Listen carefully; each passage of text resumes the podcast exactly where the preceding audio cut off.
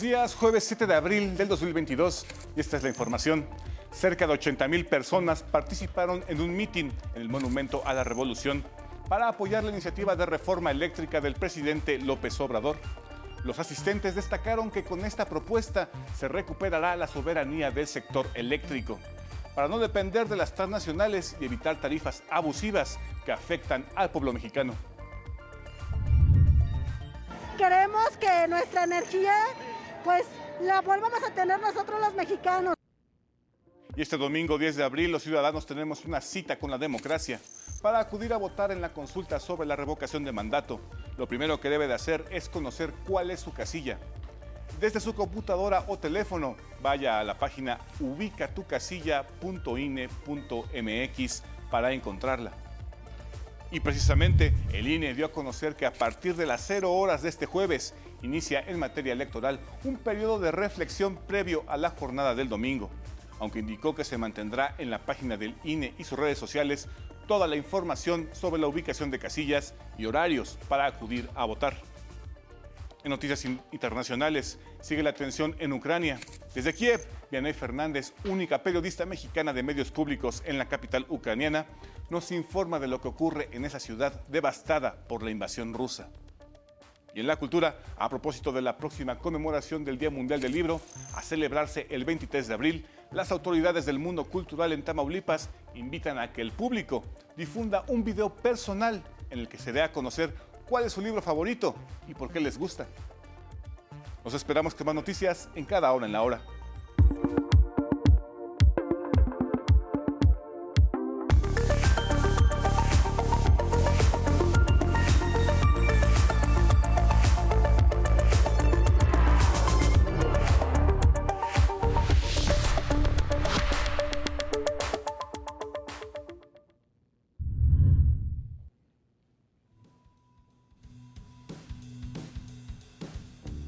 Imágenes que nos remiten a la conmemoración de este día. La Organización Mundial de la Salud está conmemorando el Día Mundial de la Salud. ¿Cómo lo define? Es un estado de completo bienestar físico, mental y social. Así los expertos de este organismo internacional han decidido que el lema este año sea el calentamiento global, nuestro planeta, nuestra salud.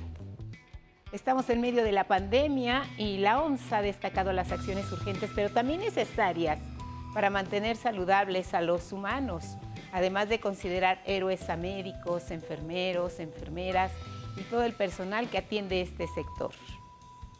Pero hay otra realidad, la de un país como Ucrania, con poco que celebrar, que conmemorar. Su personal sanitario enfrenta grandes retos y ahora más que nunca la población necesita atención. Los recursos son escasos. El gran desafío de la OMS está ahí. Lo tienen enfrente. Cambio climático, pandemia y la invasión rusa.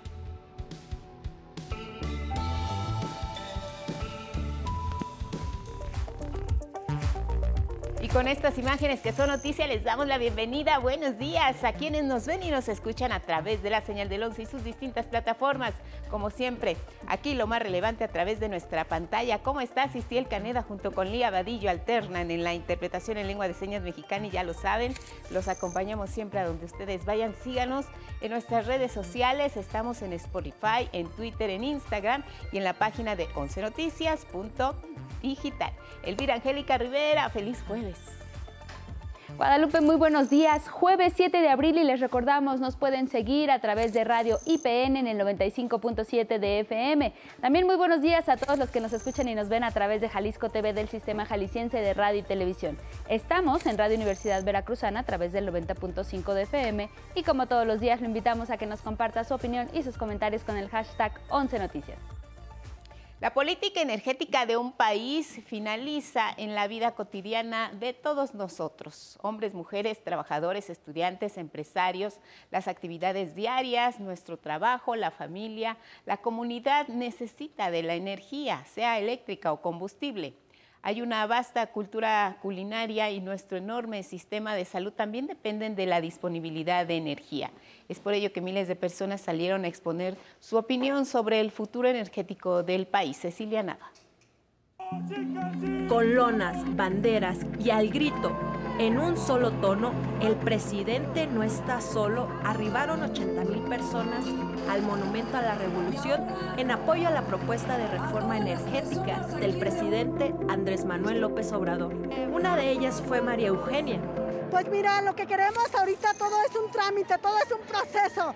Queremos que nuestra energía, pues la volvamos a tener nosotros los mexicanos. Y Miguel Torruco propuso a los asistentes que emitieran de una vez su voto de esta iniciativa, que la semana entrante se debatirá en el Pleno de San Lázaro. Es por eso que quiero preguntarles, quien esté a favor de que sus legisladores voten por la reforma eléctrica, levante la mano. Compañeras y compañeros, mayoría por la afirmativa. La reforma eléctrica va. Mario Delgado comentó que con los cambios a la constitución que se plantean, se recuperará la soberanía del sector eléctrico para no depender de las transnacionales y sus tarifas abusivas. La reforma eléctrica va a rescatar a este sector de los arreglos corruptos y los contratos leoninos que dejaron los neoliberales. Claudia Sheinbaum Pardo defendió la propuesta del presidente porque el proyecto le dará un nuevo camino al país, ya que fortalecerá a la CFE. No podemos olvidar, se empeñaron durante décadas de desmantelar a Pemex y a Comisión Federal de Electricidad. El primer golpe lo dio Salinas de Gortari inició el proceso de privatización ilegal del sector energético. El llamado a todas y a todos los legisladores es a que hagan historia, a que hagan historia como lo hicieron los de 1857, los de 1917 los de 1938. Con imágenes de David Ramírez y Yair Maya, 11 Noticias, Cecilia Nava. Otro tema importante a nivel nacional, también definitorio para el futuro del país, es la consulta por revocación de mandato que se dará el próximo domingo. A unas horas de este importante momento en nuestra historia, a lo largo del país, cada uno de nosotros lo vive de distinta manera. Precisamente por eso nuestras reporteras, reporteros y camarógrafos se han desplazado, como usted ya sabe, para conocer el sentir de los ciudadanos, particularmente ahora de San Luis Potosí, Tabasco e Hidalgo.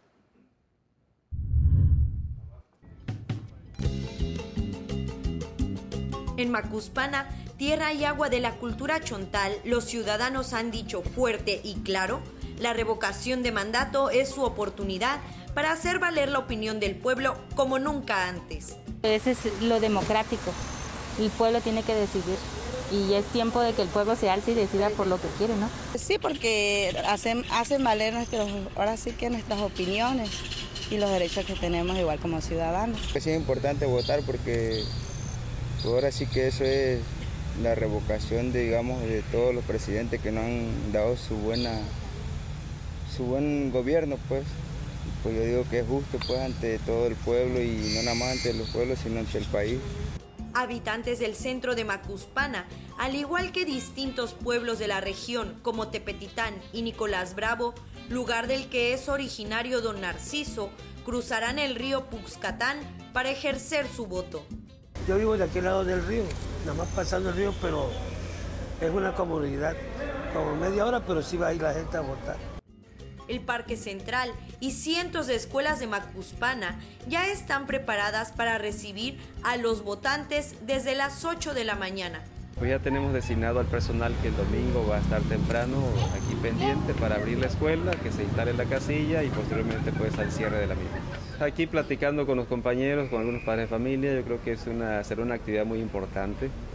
¿sí? Este, pues pondrá de manifiesto la, la decisión de las personas, de los ciudadanos. Yo creo que va por el bien de nuestro país. Con imágenes de Eduardo Casanova, 11 Noticias, Gabriela Jiménez. En el extremo oeste de San Luis Potosí, en medio del río Tampaón y la sierra de Labra Tanchipa, se ubica Tamuín, Tamuín es un municipio ubicado en la zona de la Huasteca Potosina que alberga a poco menos de 37 mil habitantes. Aquí se instalarán el próximo domingo 15 casillas. Dos de ellas estarán ubicadas aquí, en el Colegio de Bachilleres número 22. Los habitantes de este municipio reconocen la importancia de la consulta sobre revocación de mandato que se realizará el domingo. A fin de cuentas la gente tiene que dar su opinión, ¿no? Y si el presidente da esa pauta para que uno dé su opinión, pues debemos de aprovechar la oportunidad. En anteriores gobiernos pues no, está, no, no podíamos o la verdad no se daba la oportunidad. En lo personal yo pienso que sí es muy importante la participación de todos para que demos nuestra opinión. Claro que sí, es importante asistir y, o participar, este, porque pues así vamos a estar todos conformes si sí o si no se va. Algunos ciudadanos ya conocen la ubicación de la casilla que les corresponde. Bueno, la de aquí del, de aquí del kiosco es la que me toca a mí, yo vivo aquí a dos cuadras. Huastecos. ¿En Huastecos? ¿Dónde es eso? En el poblado para acá, rumbo, rumbo a San Vicente, a Huacatitla, a Huacatitla.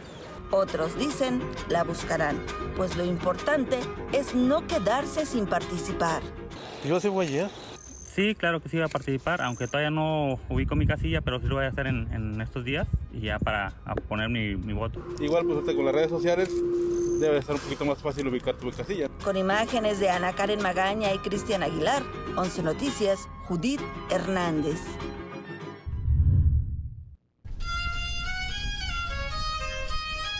Este 10 de abril se instalarán 1.385 casillas para la consulta de revocación de mandato en Hidalgo. Habitantes de Huasca de Ocampo, Real del Monte y Pachuca están decididos a participar. Yo creo que sí va a funcionar, ¿no? Bueno, ya, pues yo creo que sí está bien. De hecho, yo sí voy a ir a votar y con mi familia. Pues es la primera vez que un presidente va a poner a prueba si estamos de acuerdo o no, no. Algunos adelantarán sus actividades para acudir a las urnas. Voy a hacer un día de comer antes para el otro día estar libre. Le interesa a los jóvenes, entre ellos a Salma, de 21 años. Creo que todos tenemos el derecho de decidir si puede seguir nuestro presidente o no. Eh, voy sola en la mañana porque después vengo a trabajar aquí. Ah, entonces madruga. Sí, a las 8 de la mañana que abren yo tengo que estar ahí. A los adultos. Es importante que, que este pues que todos como ciudadanos participemos en esto y realmente haya una pues una este una elección pues correcta, ¿no? En este caso, este, pues si estamos de acuerdo o no con la revocación de mandato. Yo creo que como ciudadanos es importante saber que si algún ejecutivo del nivel que sea, ya sea municipal, estatal o federal, pues no está haciendo su labor como debe de ser, pues es el momento de cambiar. Pues sí es importante que todos acudamos a, a votar, ya sea por la gente que lo quiera por malo o que lo quiera por bueno, pues debemos de votar. Habitantes de Huasca tomarán el transporte colectivo que los deje en su casilla. Me llevo a la familia, a los amigos. ¿Se van todos en bola? Eh, lo que pasa es que luego no hay en que nos vayamos, entonces en un vehículo nos vamos algunos, invitándonos a que participemos en, eh, en la vida democrática de este país. Con imágenes de Arturo García y Andrés Reyes, 11 Noticias, Nicteja Germán. Nuestro país tiene casi 2 millones de kilómetros cuadrados y cerca de 2.500 municipios, varias de las urbes más pobladas del mundo. En este escenario, ¿cómo encontrar la casilla que nos corresponde para la consulta? Verán que es muy sencillo. Les contamos. En su computadora o teléfono, vaya a la página ubicatucasilla.ine.mx. Tenga a la mano su credencial de elector y donde dice todas las entidades, ponga el nombre del estado o entidad. Luego hay que poner el número de su sección que aparece en su credencial de elector. Esta se encuentra al frente de la credencial en la parte inferior. Por último, aparecerá la dirección de su casilla. De clic en el domicilio que aparece ahí y se desplegará un mapa con ubicación de la casilla que le corresponde. Recuerde que los centros de votación estarán abiertos el domingo 10 de abril de 8 de la mañana a 6 de la tarde. Y por cierto, el Instituto Nacional Electoral dio a conocer que a partir de las 0 horas de este jueves 7 de abril inicia en materia electoral un periodo de reflexión, esto previo a la jornada del domingo, cuando se realice la consulta ciudadana sobre revocación de mandato. No obstante, indicó que se mantendrá en la página del INE y sus redes sociales la información sobre la ubicación de casillas, así como horarios y cómo votar. No habrá más spots de radio, televisión invitando a la ciudadanía que participen en él, ni se harán más publicaciones en redes sociales institucionales promoviendo el voto en la jornada del próximo 10 de abril. Lo que desde luego no significa que toda la información necesaria relacionada con la revocación de mandato vaya a dejar de difundirse o publicarse.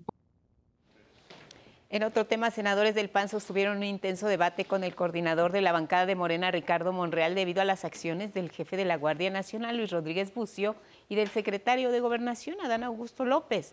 La oposición reprochó lo que consideró actividades proselitistas de esos funcionarios para promover la revocación de mandato, pero el coordinador de Morena les dijo de entrada que si tenían alguna denuncia la presentarán ante las instancias legales interpongan las denuncias ante la fiscalía y ahí, ahí es donde deben de actuar.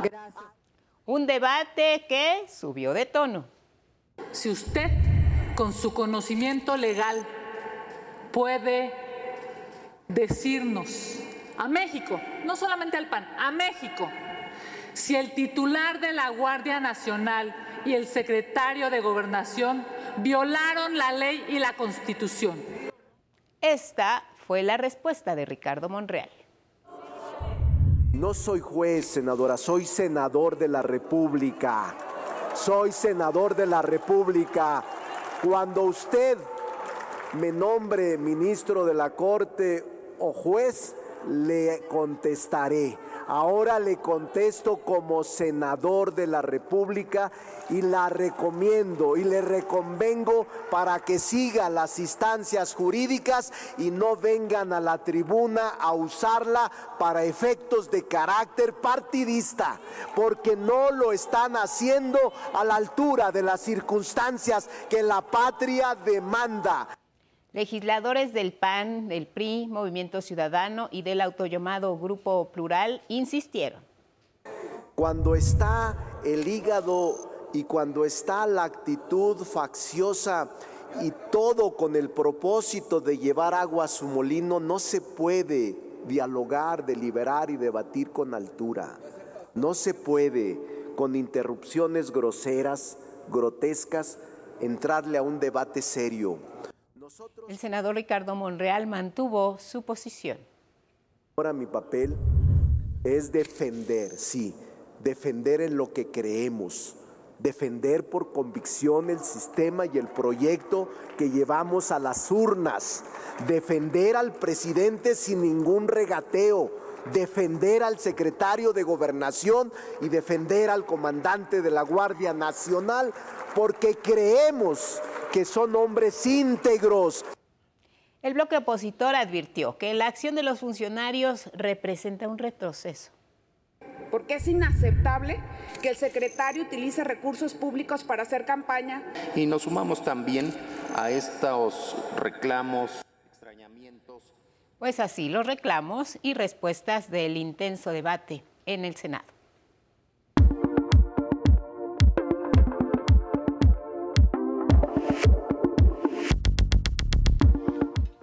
Muy buenos días, ahora vamos con la información deportiva iniciamos con la Champions League. Miércoles, en los juegos de ida de los cuartos de final, Karim Benzema con un triplete se adueñó del estadio Stamford Bridge en la victoria del Real Madrid, tres goles por uno sobre el actual campeón del torneo, el Chelsea. Este resultado refleja el mal momento que pasa el Chelsea, más allá de lo futbolístico, una crisis económica en la que llevan mes y medio buscando nuevo dueño y los pocos ingresos que llegan son destinados a pagar los sueldos de los jugadores, quienes han tenido que aportar para pagar la gasolina en los desplazamientos. Y en el otro partido, Villarreal dio la sorpresa y con gol del neerlandés Arnud Danjuma venció por la mínima diferencia al Bayern Múnich. El submarino amarillo propinó tremenda zarandeada al equipo bávaro, a quien dominó en cada metro del campo. Sin embargo, la falta de contundencia reflejada en el marcador puede salirle cara cuando los visite en el juego de vuelta. Y ayer continuó la actividad en los juegos de ida en semifinales de la Liga de Campeones de la CONCACAF. El equipo sonidero de los Seattle Sounders venció al New York City, que aunque logró empatar por un instante el resto de la noche, solo fue un espectador más del buen juego de Seattle.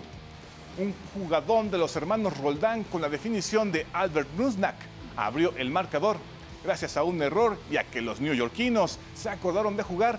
Thiago Andrade logró empatar. La esperanza les duró poco a los Yankees, que vieron pasar un tanto de Jordan Morris y un penal de Nico Lodeiro.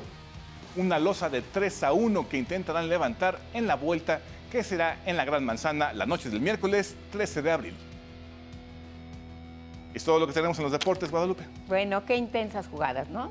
Muy buenas jugadas, como siempre, en la Conca Champions también. Y en la Champions League, unas grandes jugadas. Lo que hay que destacar es que el Chelsea, con ese poco presupuesto que tienen ahorita, están sacando todavía y pues esperemos que puedan seguir adelante en el torneo. Bueno, pues vamos a ver qué ocurre. Muchas gracias, Gabriel.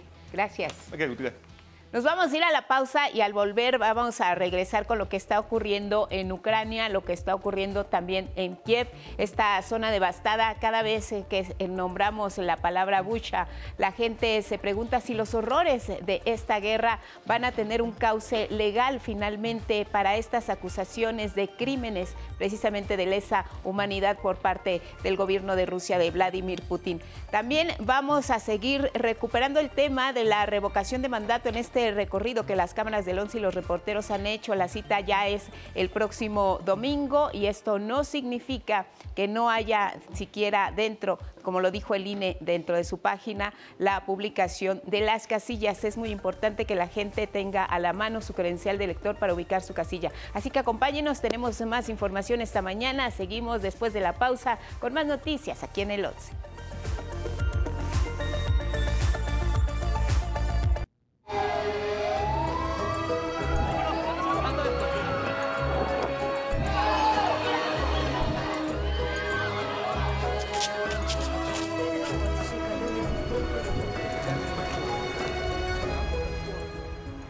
Son las 6.30 en el centro del país. Gracias por continuar en la señal del 11, día 43 de la invasión rusa en Ucrania. La enviada especial del 11, Vianey Fernández, la única periodista hasta ahora mexicana de medios públicos en Kiev, la capital de Ucrania. Estamos contigo, Vianey. Buenas tardes. Adelante con tu información. Muy buenos días para ustedes. Así es, Guadalupe, Auditorio del Once y los medios públicos. Hemos llegado a Kiev, la capital de Ucrania, donde después del repliegue de las tropas rusas, los habitantes de esta ciudad intentan recuperar su vida de manera normal. Y digo intentan porque la presencia militar todavía es palpable. Me encuentro aquí en la plaza principal de esta ciudad, la Plaza de la Independencia, y a mis espaldas hay bastantes eh, retenes militares. Incluso en las entradas del metro hay barricadas que se colocaron precisamente para hacer frente a los ataques de las tropas rusas, los ataques en terreno, digámoslo así.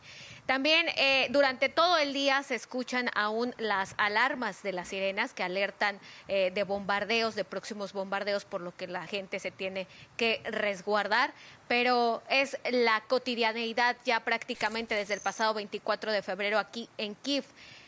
A diferencia de lo que ocurre en el este de Ucrania, que es justo la zona de asediada ahora por eh, las tropas rusas, incluso en esta zona el gobierno ucraniano, sobre todo en las ciudades de Kharkov y en la ciudad también de Donbass, bueno, pues el gobierno ruso ha pedido a los habitantes evacuar lo más pronto posible porque se estima, se prevé un gran ataque ruso. Así lo han dicho. En este momento todos están tensos, todos esperan que suceda algo, pero en realidad no saben qué están esperando.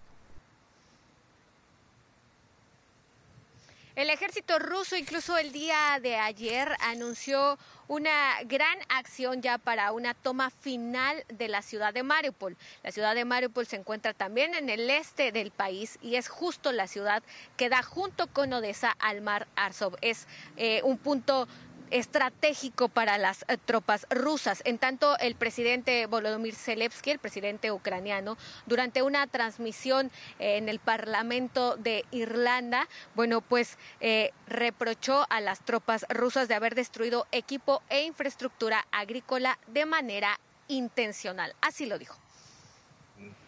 Ucrania es uno de los líderes abastecedores de cereales en el mundo. Pero si nuestras exportaciones no solo hablamos de un déficit, sino de una amenaza de hambre en decenas de países en Asia, África.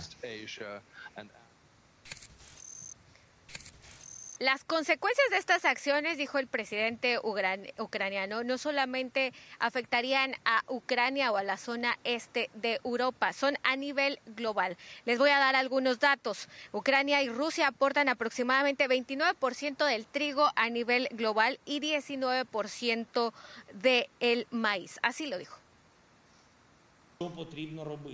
El único obstáculo es la falta de una postura de principios de los líderes individuales líderes políticos, líderes empresariales, aquellos que todavía piensan que la guerra y los crímenes de guerra no son tan terribles como las pérdidas financieras. Reprochó que las sanciones que algunos países han impuesto contra Rusia no han sido del todo rigurosas.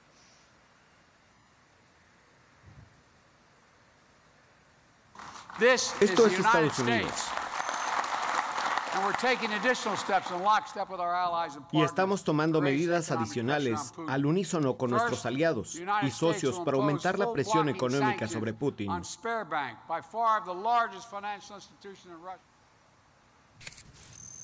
Estas son eh, las palabras que el presidente de Estados Unidos, Joe Biden, dio después de que se dieran a conocer las atrocidades, los crímenes de guerra cometidos en ciudades como Puchán y también en Irpin. De hecho, el gobierno estadounidense anunció sanciones en contra de las hijas de Vladimir Putin y de bancos rusos. Reino Unido incluso canceló las importaciones de energía rusa y anunció sanciones contra bancos y empresarios. Pero lo que ha visto el mundo, las imágenes de Buchan, no ah, son solo una parte del horror de la guerra, de la invasión militar rusa en este país. El día de hoy, los habitantes de Bucha intentan regresar a lo que queda de sus hogares. Esta es la historia.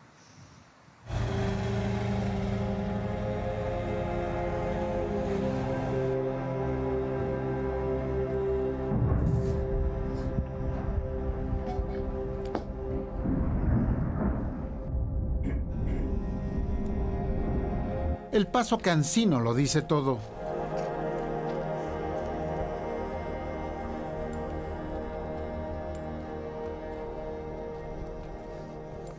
En Bucha, ciudad aniquilada por los rusos, cerca de Kiev, una pareja sale a buscar agua y alimentos. Permanecieron más de un mes en lo más profundo de su casa. El temor a morir les mantuvo el aliento. No salí de la casa en absoluto, para nada. Escuché algo, como explosiones. Mi vecino salió al cruce y ¡boom! Eso fue todo para él. Sobrevivientes de la invasión que ha trastornado la vida de millones de ucranianos. Los columpios en los parques vuelven a ser utilizados. Y en la otra cara, los restos humanos siguen brotando de las fosas comunes. La entrada triunfal de tropas ucranianas a bordo de tanques a Chernigov, otra de las ciudades recuperadas, por un momento recuerda el ingreso liberador de los aliados en 1945.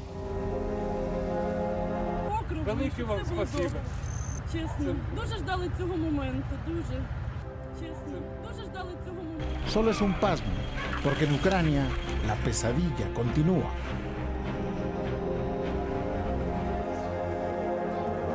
El ayuntamiento de Kiev, donde los muertos civiles se cuentan por decenas y los heridos por centenas, advierte que no ha pasado el peligro.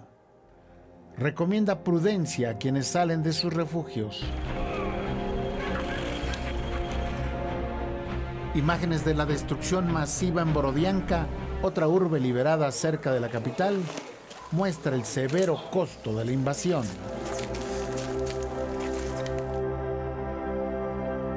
Mariupol cuece aparte su dolor.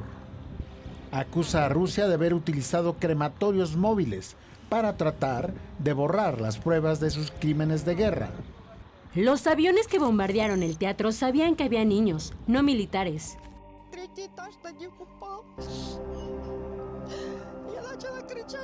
Un video difundido en redes sociales y verificado muestra a militares ucranianos disparando a soldados rusos heridos cerca de la ciudad de Bucha, evidencia de otro contagio, el odio. Con información de José Alberto Navarrete, 11 Noticias.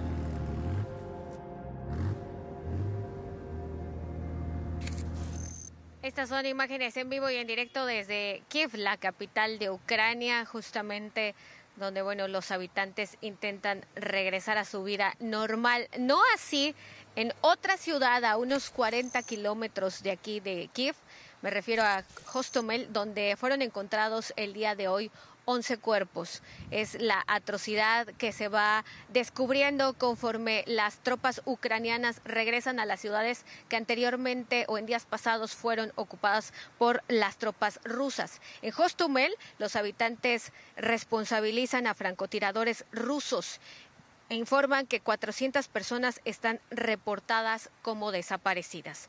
La Organización Nacional de las Naciones Unidas informó que al menos 1.563 civiles han muerto en Ucrania desde que comenzó la invasión rusa el pasado 24 de febrero, mientras que la Cruz Roja logró evacuar a mil personas del asediado puerto de Mariupol hacia Zaporizhia.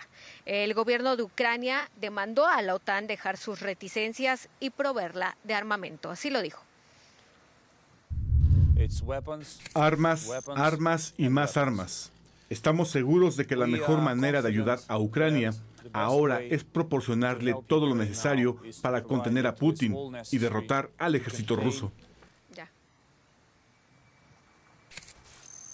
Guadalupe, auditorio del 11 y los medios públicos, lo que les puedo platicar es que en medio de toda esta situación, los ucranianos están enojados, están indignados por las imágenes de Buchan, por las imágenes de Kostomel, por eh, las imágenes que han dado a la vuelta al mundo y que comprueban las atrocidades de las tropas rusas. Sin embargo, están dispuestos, como lo hemos reportado eh, en días pasados, están dispuestos a regresar a sus casas y dicen si es necesario defender a su país, porque justo estas imágenes han causado sí conmoción, pero entre los ucranianos también han eh, eh, reforzado un sentido nacionalista, un sentido de resistencia, porque si las tropas rusas eh, pudieron replegarse es precisamente por la resistencia de las tropas ucranianas en zonas como Irpin, Guadalupe.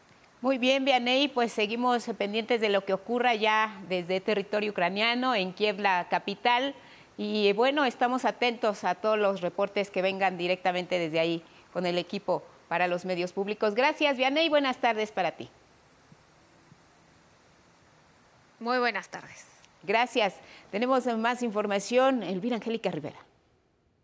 Así es, Guadalupe, cambiamos de tema y es que de acuerdo con el último reporte de la encuesta nacional de ocupación y empleo del INEGI, en México hay alrededor de 22 mil periodistas, la mayoría de ellos independientes que no están afiliados a ningún sistema de seguridad.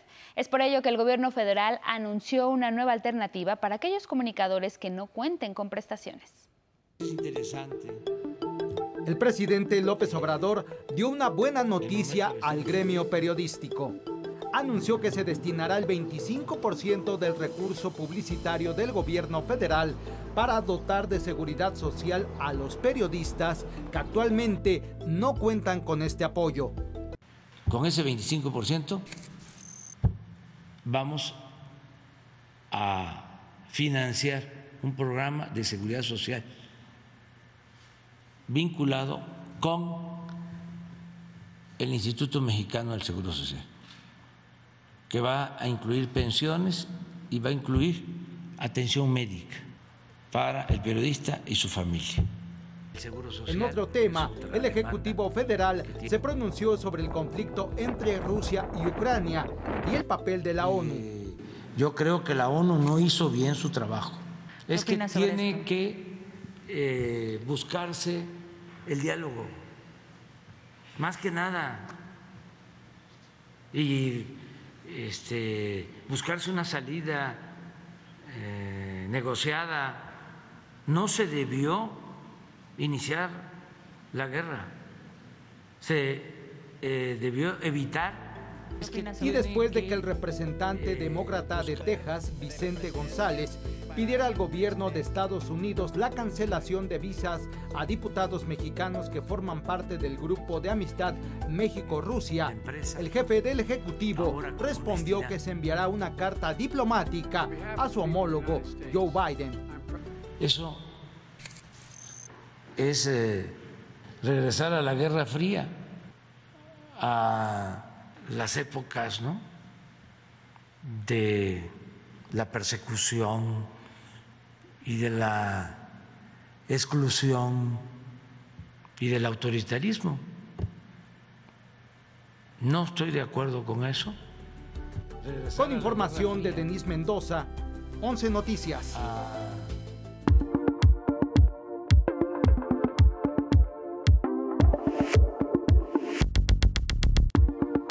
Buenos días, esta es la información de ciencia y tecnología para hoy. Cuando hablamos de robots con sensibilidad humana, vienen a nuestra mente personajes como los creados por Isaac Asimov en Yo Robot o en Inteligencia Artificial de Steven Spielberg, pero pocas veces imaginamos una sensibilidad robótica como, diría Radio Futura, de plástico fino y tacto divino. Nathan Lepora, profesor de robótica e inteligencia artificial de la Universidad de Bristol, publicó este miércoles en el Journal of the Royal Society el reporte sobre la creación de una yema de dedo impresa en 3D que utiliza señales nerviosas artificiales para producir una sensación de tacto similar a la piel humana. Se trata de la primera interfaz que permite imitar el sentido del tacto humano. Es un sorprendente avance en el ámbito de la robótica que también puede tener repercusiones en la comprensión de procesos neurofisiológicos del tacto. Pero aún más, podría revolucionar el diseño de prótesis al dotar de sensibilidad a los pacientes, ya que estas neuroprótesis permitirían restablecer el sentido del tacto en las personas amputadas. El profesor Lepora y sus colegas usaron una malla impresa en 3D con papilas similares a las cabezas de alfiler que imitan a las papilas dérmicas que se encuentran en la piel humana. Estas papilas son sensores electroópticos colocados por debajo de una cubierta flexible de silicón y que se encuentran distribuidas por toda la superficie de contacto, reaccionando eléctricamente a diferentes estímulos que envían como un conjunto de señales a un sensor de presión, y de ahí a un sistema de cómputo que interpreta las señales. De esta manera, las señales enviadas pudieran abarcar un rango amplio de estímulos que puede cambiar la forma en que nos relacionaremos con los robots en el futuro.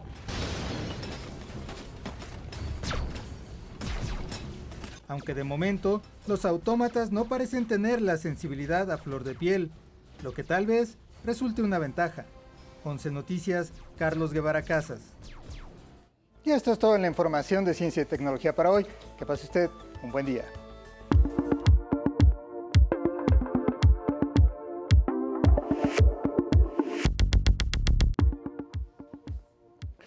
Muy buenos días, vamos a la información cultural. A propósito de la próxima conmemoración del Día Mundial del Libro a celebrarse el 23 de abril, en Tamaulipas surgió una original convocatoria para difundir un video en donde los participantes podrán dar a conocer cuál es su libro favorito y por qué les gusta. Aquí los detalles. En Reynosa, Tamaulipas, invitan literalmente a todo el mundo a celebrar el Día Mundial del Libro el próximo 23 de abril. La propuesta apela a la capacidad de superar fronteras por el alcance de las tecnologías. La convocatoria consiste en enviar un video de dos minutos grabado con teléfono celular en horizontal en el que hablen de su libro favorito, de qué trata y por qué les gusta. En la convocatoria viene un correo electrónico a donde van a mandar sus videos y ahí mismo les vamos a responder, pues para que estén atentos a la página, para que vean cómo salieron sus videos. Los videos se transmitirán durante el festival virtual Comparte tu libro favorito, el 23 de abril en las redes del Instituto Tamaulipeco para la Cultura y las Artes. El día límite para el envío de videos será el 11 de abril y los detalles de la convocatoria se pueden consultar en Facebook Parque Cultural Reynosa. Creemos que todo esfuerzo y toda actividad, mientras tenga una constancia, vamos a empezar a ver resultados. De Tamaulipas para el mundo, invitación a rendir homenaje al libro en su día. 11 Noticias, Miguel de la Cruz. El Instituto Nacional de Antropología e Historia informó que el 31 de marzo el artista conocido como Pepex Romero posó sus labios sobre algunas piezas y vitrinas del Museo Nacional de Antropología, hecho que grabaron en video con teléfonos celulares tres personas que lo acompañaron sin ninguna autorización. El director del Instituto Nacional de Antropología e Historia aclaró que las piezas no sufrieron daño. Habremos de tomar algunas medidas legales para eh, exhortar a este personaje a que se conduzca de acuerdo con las reglas establecidas en la Ley Federal sobre Monumentos y sus reglamentos. El director del Museo Nacional de Antropología dijo que ahora serán más estrictos con los visitantes. Sin que esto suponga que paguen justos por pecadores. Eh, el museo es un, es, un espacio, es un espacio amable, es una caja de resonancia, es un, es un, es un espacio muy importante en la vida de, de, muchos de los que visitan el museo y, que, y queremos que siga siendo eso. Vámonos al libro del día, es Juego Secreto de Moctezuma o cómo los españoles perdieron la guerra contra los aztecas de Omar Nieto, editado por Harper Collins. Este libro en voz de su autor. De entrada es una ucronía, que es un género, un subgénero contrario a la ciencia ficción tradicional porque la ciencia ficción va hacia el futuro, revisa el futuro y la ucronía las posibilidades del pasado. Y esta es una ucronía que habla sobre eh, la posibilidad de que hubiera pasado si los españoles hubieran perdido la guerra contra los aztecas. tardé un poco en encontrar los huecos de la historia que me permitieran hacer verosímil una gran batalla en la cual eh, se pudieran unir varios pueblos mesoamericanos, los mayas, los yaquis, los purépechas, zapotecos, mixtecos, etcétera, y empapándome de las pocas y cada vez más precisas fuentes indígenas. Por ahí va la, historia de esta novela. Trata de ser una reconfiguración, una resignificación desde las posibilidades de, una épica eh, mexicana. Leo con el 11 y avanzaremos 216 páginas de la novela El Corredor o Las Almas que lleva el Diablo de Alejandro Vázquez Ortiz, editado por Literatura Random House. El tuit de hoy es de Malú y dice, la gente ya se hizo muy rascuache. Amigo, ya nadie da un peso por la vida ni por la obra. Gracias por esta aportación. Hoy se cumplen 133 años del nacimiento de la poeta chilena Gabriela Mistral. En su honor el poema del día que en alguna parte dice, hay besos que pronuncian por sí solos la sentencia de amor condenatoria. Hay besos que se dan con la mirada, hay besos que se dan con la memoria. Quien lo solicite lo comparto completo por Twitter, arroba Miguel D, solo la D, L.A. Cruz. Hasta aquí, Cultura. Buenos días.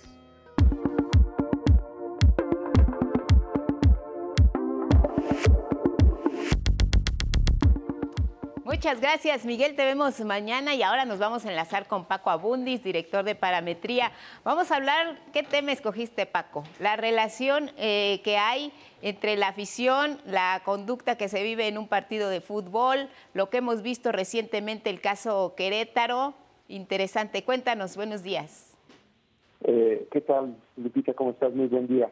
Mira, pues es eh, un, tema que le venimos dando seguimiento ya desde hace algunos años, porque lamentablemente no es el primer incidente que, se observa eh, de esta naturaleza. Creo que refleja algo de lo que está pasando en el país, creo que refleja algo eh, que va más allá de la, de la afición deportiva, creo que tiene que ver con tal niveles de violencia en el país, con un estado de ánimo y eh, o incluso con, con, temas de legalidad, de, impunidad, de qué tan responsable se siente alguien en este país cuando, cuando ejerce la violencia. Y em, pues te, muestro los, los primeros gráficos. Eh, primero preguntamos si la gente ha acudido en los últimos tres años a algún estadio de fútbol a ver un partido. Esto lo hicimos en abril del 14, eh, y 16% nos dijo que sí. Y en esta última ocasión, marzo del 22, ante la misma pregunta tenemos una, una baja de, la, de la asistencia, pues eh, eh, casi de la mitad, eh, solo 7% dijo que sí. Y tal vez con las causales que veremos adelante podremos explicar por qué el, pues el abandono de la, de la afición. Eh, preguntamos después si em, eh, usted llevaría a su familia a un estadio de fútbol en México. En abril del 14 era 65% no y 31% sí eh, en marzo del de, 22, 75% no y 23 sí. Es decir, hay una baja, me parece bastante notable, de gente que estaría dispuesto a llevar a su familia de 31 a 23% y el no crece 10 puntos. El no sabe baja de 4 a 2%. Creo que esta caída de, de, de 8 puntos en gente que tendría la disposición de llevar a su familia es muy evidente y pues en ese sentido estaremos perdiendo, Lupita, un espacio de convivencia, de convivencia familiar, de convivencia social, eh, básicamente por eventos como los que vimos eh, hace poco. Por su experiencia personal, la siguiente pregunta, por su experiencia personal o por lo que ha escuchado, ¿qué tan seguro seguros son los estadios de fútbol en México, muy seguros, poco seguros o nada seguros. Eh, si ves, el poco seguros eh, crece de 48 a 55, nada seguros crece de baja relativamente poco, algo de 39 a 34. Es decir, si, si sumas, eh, si ves esa, el, el poco seguros que crece 7 puntos, eh, y el nada seguros baja 5 puntos, pero al final pues te quedas con una, con una percepción de que son poco seguros y el muy seguro se queda en 5%. Es decir, daría la impresión de que eh, el, el hecho de que la gente no esté yendo o no lleva a su familia a estadios eh, no necesariamente tiene que ver con una percepción del cambio en seguridad, pero al final el poco seguro es el que crece, que creo que es un efecto de lo que de, lo, de lo que vimos recientemente. Eh, en su opinión, ¿quién cree que es el principal responsable de que se genere violencia en los estadios de fútbol? Los aficionados, esta me hace muy, muy interesante, Lupita, de 67 a 53%, es decir, eh, no se responsabilizan necesariamente los aficionados, las autoridades de 12 a 22%. Es decir, se ve como un problema y los clubes se quedan igual.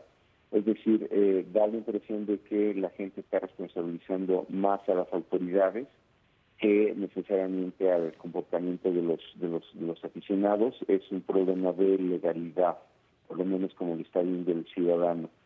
Eh, la gente que la gente que se enteró de, eh, del evento de la corregidora en Querétaro, pues casi la totalidad de los adultos de este país, 93% dijo que se enteró. Y finalmente, si la gente cree que esto es un evento aislado, es un patrón social, de 27 crece a 49%, se trata de casos aislados, se queda igual y no sabe, cae de 28 a 11. Es decir, la gente está observando que esto es algo que va más allá de un evento aislado, ve a la autoridad como responsable. En este caso, eh, eh, digamos, no se delimita si es la local o una eh, autoridad federal o municipal, pero sí creo que hay preocupación, Lupita, por nuevamente esta pérdida de un espacio social de convivencia que es el caso de un evento deportivo como es el fútbol. Cuando escuchábamos la palabra hooligans hace muchos años, eh, pues nos sorprendió mucho la actitud de un aficionado en un estadio de fútbol, eh, pues peleando prácticamente. Ahora, como dices, ha cambiado mucho la idea y el concepto, viendo imágenes como las que hemos visto recientemente y se comparte entre afición y autoridades la responsabilidad, que eso me parece muy importante, Paco. Así es, yo, yo, yo creo que eh, se, ven como eh, dos de los actores claves. Claro. Pero creo que eh, si lo comparas con otros temas, da la impresión de que sí, sí se ve como un tema de, de legalidad Muy bien, gracias Paco. Un abrazo, buenos días. Un abrazo, gracias por contar buen día.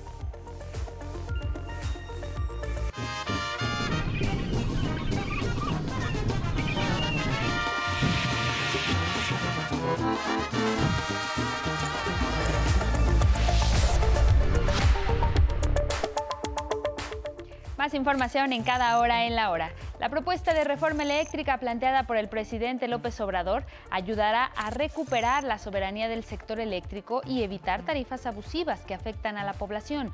Así coincidieron participantes del acto realizado en el Monumento a la Revolución en apoyo a esta propuesta de reforma en el sector. La reforma eléctrica va a rescatar a este sector de los arreglos corruptos y los contratos leoninos que dejaron los neoliberales. Este domingo 10 de abril, el pueblo de México podrá acudir a votar en la consulta sobre la revocación de mandato. Lo primero que debe hacer es encontrar su casilla desde su computadora o bien desde un teléfono móvil. Vaya a la página ubicatucasilla.ine.mx. Precisamente el INE dio a conocer que a partir de las 0 horas de este jueves inicia en materia electoral un periodo de reflexión previo a la jornada del domingo 10 de abril. No habrá más spots de radio, televisión invitando a la ciudadanía que participen en él, ni se harán más publicaciones en redes sociales institucionales promoviendo el voto en la jornada del próximo 10 de abril. Lo que desde luego no significa que toda la información necesaria relacionada con la revocación de mandato vaya a dejar de difundirse o publicarse. Se mantendrá en la página del INE y sus redes sociales toda la información sobre la ubicación de casillas y horarios para acudir a votar. Y en el mundo, luego de la masacre recientemente descubierta en Bucha, en Ucrania, ahora se encontraron 11 cuerpos en un garage en la localidad de Ostomel, al noroeste de Kiev. Residentes responsabilizan a francotiradores rusos. En tanto, la ONU informó que 1.563 civiles han fallecido en Ucrania desde que comenzó la invasión rusa el 24 de febrero. Y en la cultura, el artista plástico canadiense Jenny Mao presenta Yerba Mala, trabajo en el que da cuenta de la historia y la memoria de México, lugar que habita desde hace seis años. Yerba Mala es una exhibición que recupera la historia familiar como punto de partida para trabajar los materiales y moldeándolos de manera que la gente pueda identificarse con ellos. Y es todo en cada hora en la hora, pero quédese con nosotros, tenemos más información.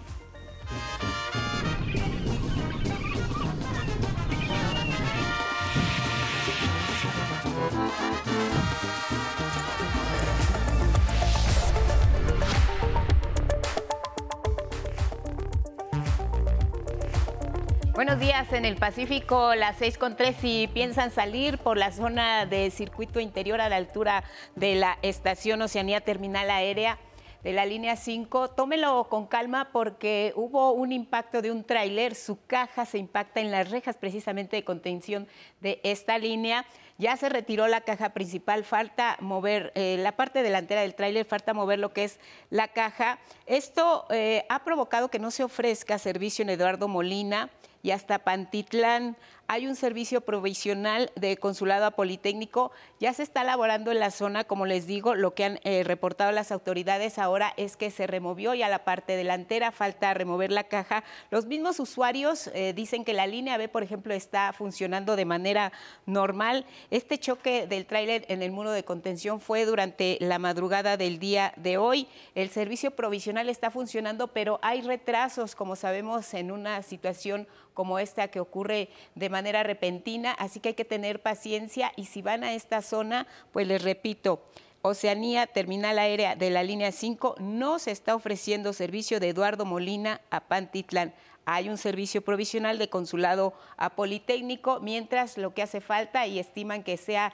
en aproximadamente una hora por muy tarde el retiro ya de la caja que se impactó precisamente en las rejas de contención. Le estaremos informando de manera puntual.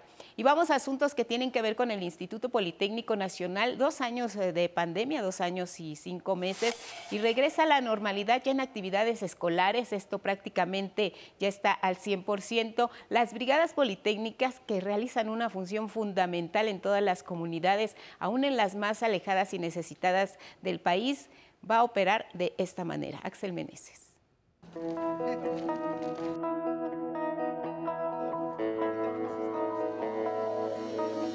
La técnica al servicio de la patria. El lema del Instituto Politécnico Nacional está presente en cada estudiante, profesor y trabajador de esta casa de estudios las brigadas politécnicas con su labor social representan esta frase. los estudiantes están listos para regresar a las comunidades rurales de nuestro país y atender las necesidades de la población. Nuestra participación del área de la salud va a ser identificar eh, necesidades o carencias que tengan para nosotros desarrollar más eh, a largo plazo algo, eh, un plan que los ayude a mejorar su salud. Es para conocer como tal más de nuestro país, saber qué se está haciendo, en qué se puede apoyar siendo parte como tal del Politécnico. Aunque la pandemia contuvo por dos años las brigadas y se tuvieron que llevar a cabo a distancia, hoy alumnos, profesores y personal administrativo están entusiasmados de retomar esta actividad muy importante del IPN. El Politécnico tiene un ejército de estudiantes y todos ellos tienen la posibilidad y la oportunidad de ir a contribuir con estas comunidades, estos municipios que requieren ese apoyo del, estudiantado y también es una oportunidad para el estudiante para que pueda eh, aplicar sus conocimientos. Las brigadas es llevar la técnica al servicio de la patria en aquellos lugares donde hace falta ese conocimiento, donde hace falta esa técnica, eh, que es muy importante y la patria, pues es todo. Las brigadas politécnicas arrancan el martes en San Luis Potosí con servicios de salud, turismo y mantenimiento de equipo de cómputo. 11 Noticias, Axel Meneses. Bueno, y este hecho que ha causado indignación y sobre el cual ya hay algunos resultados, porque miren, eh, lo que ha ocurrido en el periférico norte, que es este bloqueo que fue terrible y que afectó a muchas personas, hay un antecedente porque, de acuerdo con lo que están informando las autoridades, la Fiscalía General de Justicia ya cumplimentó la orden de aprehensión en contra de Mauricio N. por su probable responsabilidad en el homicidio calificado en agravio de Hugo, este joven que fue precisamente encontrado muerto. Las autoridades mexiquenses precisaron que el imputado se presentó voluntariamente y que le asiste la presunción de inocencia, como ocurre en todos los casos. Y es que desde el pasado martes hemos visto a los familiares de este joven y sus amigos que fueron los que bloquearon el periférico norte, fueron más de 13 horas, ya se liberó, le dábamos cuenta de ello al día siguiente. El grupo de amigos del joven realizó un plantón, lo hacen de manera intermitente en los carriles laterales de periférico con la exigencia de justicia. En la conferencia del día de ayer, el presidente Andrés Manuel López Obrador se refirió al caso, informó que ya se tenía identificado al probable responsable. Se está atendiendo ya, este, ya se tiene al responsable identificado este, y la Fiscalía del Estado de México ya está actuando. Tenemos comunicación con los familiares del joven, eh, lo está viendo Rosa Isela, ya está este, identificado quién fue. Le compartimos otro caso lamentable. Una mujer de la tercera edad fue estrangulada aquí en la Ciudad de México. Tenía 69 años de edad. De acuerdo con las autoridades, ya fue detenido el sujeto que la asesinó el pasado fin de semana. Ocurrió en la colonia Héroes de Padierna, en Tlalpan, aquí en la capital. El caso se dio a conocer por un video captado por cámaras de videovigilancia de la zona. Se muestra cómo el sujeto somete a la mujer por la espalda y la estrangula hasta dejarla sin vida. La víctima fue identificada por su esposo como Antonia. Se dedicaba a la recolección de plástico de PET. Luego de asfixiarla, el asesino la dejó tendida sobre el pavimento en medio de dos vehículos estacionados. Tras iniciar un operativo de búsqueda, elementos de la Secretaría de Seguridad Ciudadana ubicaron y detuvieron al agresor, al homicida. Durante la conferencia matutina del miércoles se presentaron datos que dan cuenta de una posible fortuna amasada por un comunicador, cantidades que pudieran ser inexplicables y tal vez sesgar así su trabajo. Vamos a ver este caso, le presentamos la historia. En la presentación de la sección ¿Quién es quién en las mentiras? se dio a conocer que el periodista Carlos Loret de Mola, uno de los principales opositores a la Cuarta Transformación, cuenta, además de 13 departamentos valuados en más de 100 millones de pesos, con una mansión en Valle de Brago, Estado de México, con valor de 120 millones. Que tiene una mansión en Valle de Bravo de 8 hectáreas, 80 mil metros cuadrados, valuada en 120 millones de pesos. Tiene que aclarar cuáles son sus bienes, por qué. Todos los servidores públicos tenemos que manifestar nuestros bienes. ¿Y por qué? Quienes de una u otra forma también se dedican a la actividad pública y sobre todo obtienen beneficios al amparo del poder económico o del poder político, ¿por qué no van a transparentar sus bienes? El mandatario federal comparó a Loret de Mola con Genaro García Luna por tener bienes igual de costosos. ¿De dónde tanto? 12, 13 departamentos en la ciudad, más departamento en Miami.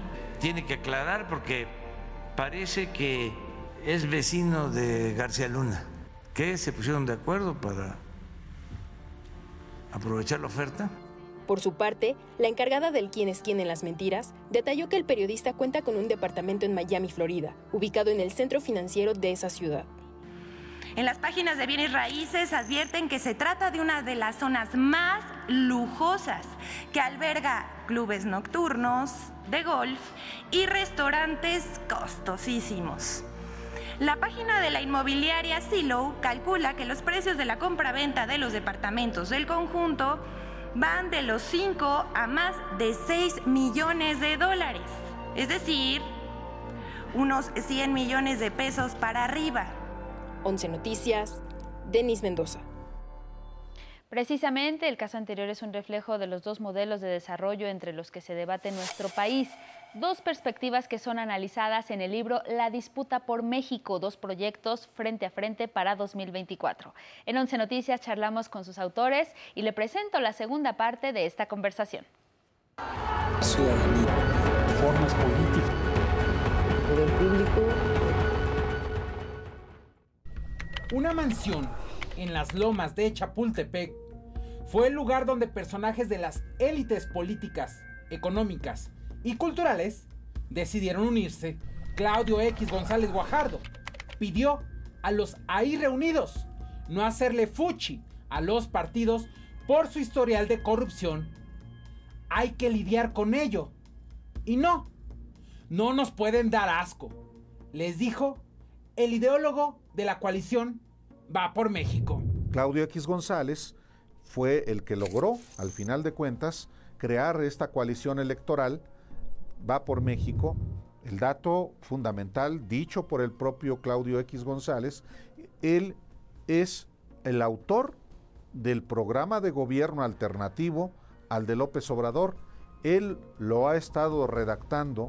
En entrevista con el 11, Álvaro Delgado y Alejandro Páez detallaron que en su nuevo libro, la disputa por México, dos proyectos frente a frente para 2024, se explica cómo se conformó esta entidad política opositora. De las reuniones que desde marzo de 2020 encabezó Claudio X González en su mansión de las Lomas de Chapultepec, eh, acompañado del entonces presidente de los patrones del país, de Gustavo de Hoyos, presidente de Coparmex, es decir, el hijo de un multimillonario, un magnate, salinista con el presidente de los patrones, sentando en la misma mesa a los presidentes del PRI, del PAN, del PRD, del Partido Movimiento Ciudadano y de lo que entonces pretendía ser un partido, México Libre.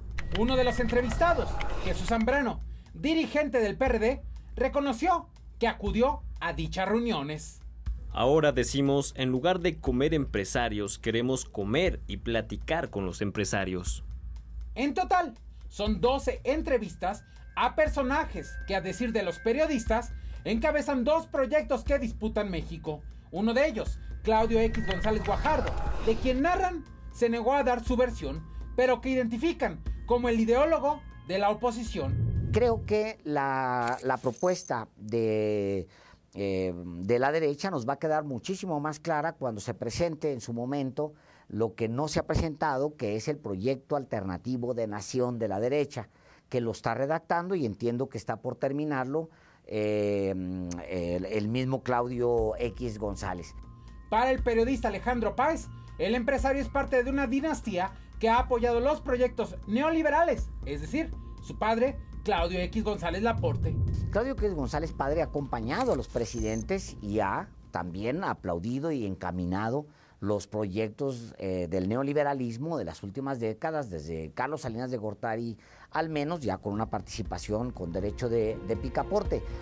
Álvaro Delgado puntualiza sobre el papel del magnate. Un ciudadano en el ejercicio de sus derechos, de lo que la Constitución le garantiza, pero también es importante que la gente sepa quién, a qué intereses responden estos partidos coaligados. En esta publicación aparecen también las voces del canciller Marcelo Ebrard, quien dice lo siguiente sobre el proyecto de Andrés Manuel López Obrador. La propuesta que ha encabezado Andrés Manuel significa avanzar hacia un acuerdo social. ¿Sustentado en qué? Primero, el ejercicio de la democracia directa, es decir, un régimen más democrático. La defensa del proyecto del ala izquierda la hace también la Secretaría de Energía, Rocío Nale. Nosotros estamos empujando hacia un Estado progresista, un Estado donde podemos salir del bache que nos dejaron un grupúsculo que se aferra a seguir succionando recursos naturales, creando este abismo, esta diferencia social y económica. Ante las opiniones vertidas en el texto, los periodistas señalan. Nosotros en el, en el libro nunca lanzamos ninguna, ninguna alerta más que una, que es clarísima. Los pueblos entran en riesgo, en zona de riesgo, cuando no están informados y toman decisiones. Ese es el verdadero riesgo que hay. Con imágenes de David Ramírez, 11 Noticias, Luis A. Méndez el trabajo de mi compañero Luisa Méndez. Le presento la entrevista que realizó Federico Lamona, analista de asuntos internacionales, con el embajador de Palestina en México, Mohamed Sadat.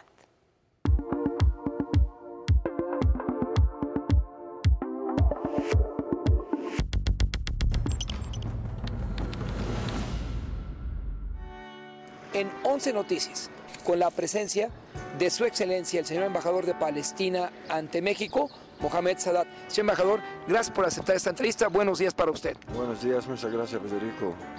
A propósito de la presentación del representante de México ante Naciones Unidas y el Consejo de Seguridad, Juan Ramón de la Fuente, en la cual hace énfasis en el derecho internacional igualitario. ¿Qué nos dice, señor embajador? Mire, eh, en primer lugar quiero agradecer al representante de México, al canciller, al gobierno eh, de México por esta posición de México hacia nuestra causa. En realidad esta posición de México es una posición pasada a la política eh, exterior de México, que es la eh, defensa de derechos humanos y la autodeterminación y la eh, solución pacífica de los conflictos. México sigue esta política. La posición de México refleja el gran eh, la gran voluntad de México de tocar temas importantes como el tema de Palestino, sabe que es el tema de Palestino, ya el conflicto este data de más de 70 años, entonces eh, México eh, en su membresía actual en el Consejo de Seguridad está tocando temas de interés internacional, entre estos temas es el tema palestino. Y este refleja con el gran conocimiento y la gran responsabilidad de México hacia estos conflictos eh, a nivel internacional. Y hablando del tema de Palestina, eh, creo que hay ahora eh, un gran conocimiento y interés a nivel internacional y así todo el, sistema internacional puede eh, estar eh, en peligro. Es muy importante actuar juntos a través del Consejo de Seguridad y a través de todas las eh, instituciones de las Naciones Unidas para poner fin a esta política. Finalmente, Excelencia, Mohamed Sadat, 11 noticias con base a la política exterior de México y su presencia en el Consejo de Seguridad en la solución pacífica de las controversias brevemente qué mensaje podría señalar en 11 Noticias.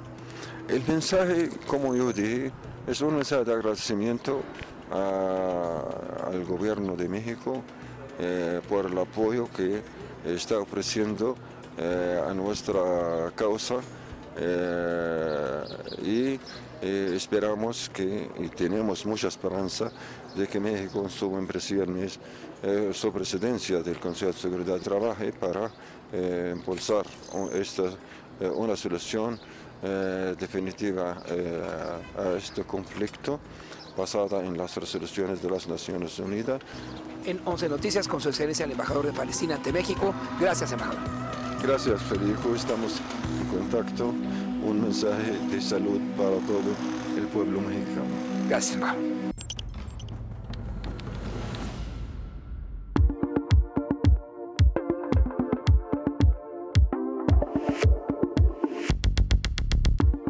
En información internacional vamos a revisar algunas planas de los medios a nivel mundial. Vamos a iniciar en España con El País. Esta mañana destaca Pedro Sánchez propone a Feijó un pacto de Estado con 11 puntos. El presidente del gobierno español ofrecerá al líder del Partido Popular acuerdos sobre órganos institucionales, el impacto en España de la guerra o la lucha contra la violencia machista. En otra información, este diario destaca huida masiva del terror ruso en Donbass. Ya veíamos que incluso han sugerido evacuar la parte de la región de Lugansk. Su foto principal muestra precisamente una multitud que esperaba el día de ayer para tomar un tren en la estación de Kramatorsk, allá en Donbass. Nos vamos hasta Estados Unidos con el periódico The Wall Street Journal. Este jueves señala, Moscú silencia disidentes, los mataremos justo ahora. Así refiere este diario. También informa que Ucrania insta a civiles a huir al este.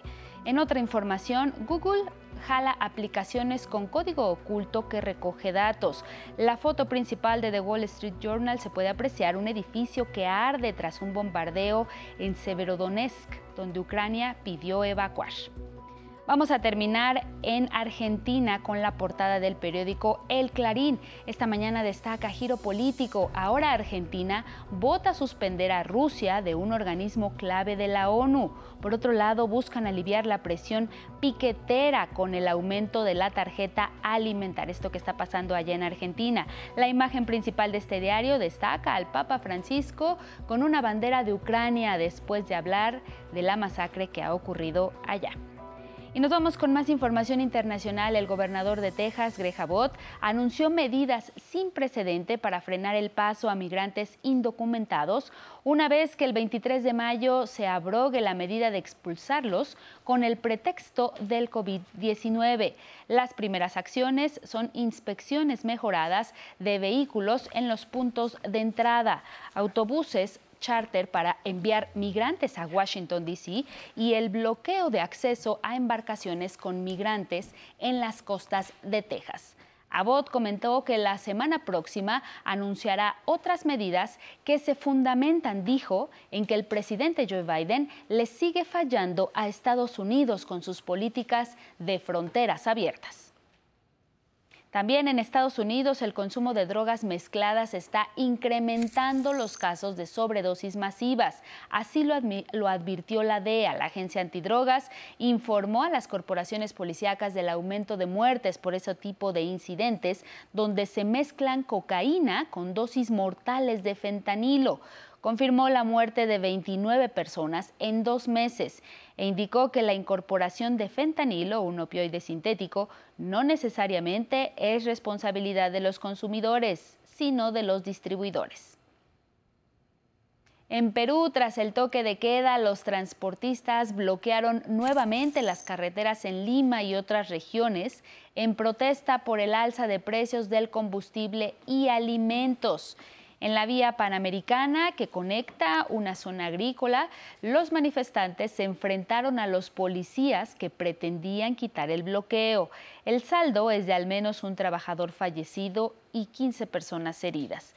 El director del hospital de la ciudad de Ica precisó que son 12 los policías heridos más tres manifestantes. La noche del martes, en Lima, grupos inconformes vandalizaron la sede nacional de la Fiscalía e ingresaron al Palacio de Justicia, donde sustrajeron computadoras y otros equipos, además de causar destrozos en varios comercios. Vamos a temas nacionales con este recorrido de nuestros reporteros y camarógrafos por distintas entidades para ver cómo se están preparando ya los ciudadanos rumbo a la consulta sobre revocación de mandato.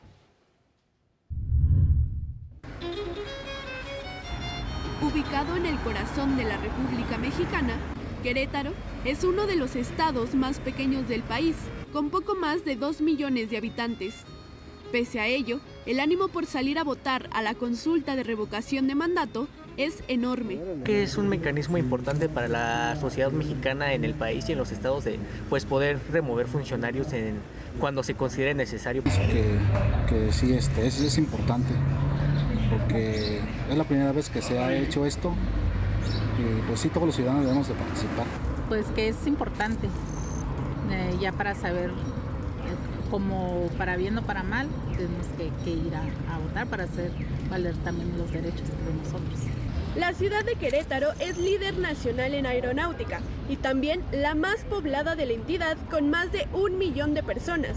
Aquí, las escuelas, plazas públicas y mercados serán las sedes principales del ejercicio democrático que se realizará el próximo 10 de abril. En el estado se instalarán 1087 casillas. Sara vive a solo unas casas del Instituto Champañat, donde se instalará uno de estos centros de votación, y considera que acudir a este ejercicio de democracia es una forma en la que el pueblo puede alzar la voz. Que pues así nada más hablamos y, y no, no participamos, no cooperamos, no decimos nada si estamos a favor o estamos en contra, entonces pues yo creo que es importante decir sí o no. Quién pone su granito de arena o ya ver si están fallando ellos o nosotros o qué sé yo, o lo pueden seguir. Es importante saber la opinión de todo el pueblo porque pues el gobierno trabaja para eso. Las y los queretanos indican que la consulta ha provocado que más personas se interesen en las decisiones políticas que se toman en el país. Con imágenes de Cristian Meléndez y Carlos Izquierdo, desde Querétaro, 11 Noticias, Karen Ballesteros. Regresamos al estudio de Once Noticias para compartirle esta mañana brevemente el reporte del estado del tiempo para este jueves. Y mire, ¿qué es lo que pasará en el centro del país? Bueno, se prevé la presencia de algunas nubes aquí en la Ciudad de México, pero el clima seguirá soleado. Esto pasará aquí en el centro del país. En el noroeste se encontrará muy caluroso, llegando hasta los 40 grados Celsius. Alta insolación y sin posibilidad de precipitaciones, pero con una noche y madrugadas de mañana relativamente frescas. En el norte finalmente se anticipan lluvias a consecuencia del Frente Frío número 41 que se moverá durante el día hasta llegar a la península de Yucatán. Y aunque se trata de precipitaciones ligeras, se espera ayude a controlar los incendios forestales en esa región. Gracias a quienes nos siguieron a través de Radio Instituto Politécnico Nacional y de las redes sociales. Que tenga un excelente jueves, Guadalupe. Muy buen día. Igual para ti, Elvira Angélica Rivera, nos despedimos y le comento que siguen trabajando los servicios de emergencia en carriles centrales del circuito interior a la altura de Transval con dirección al aeropuerto. El accidente que le reportamos esta mañana de un tráiler que chocó en el muro de contención de la línea 5 del metro se encuentra ya en mejores condiciones. Sin embargo, está complicado el tráfico, se suspendió casi una hora la circulación. Todas las estaciones de esta línea, la línea 5 están operando con normalidad. Los servicios de emergencia están ahí, pero fíjense que en Paseo de la Reforma, esta es otra situación, eh, pues a la altura de Calzada Mahatma Gandhi, con dirección al poniente, un percance, el Metrobús y un camión del transporte público, y hay lesionados, más de 40 personas, cifra preliminar. Atentos a la información. Gracias, viene Diálogos en Confianza, buenos días.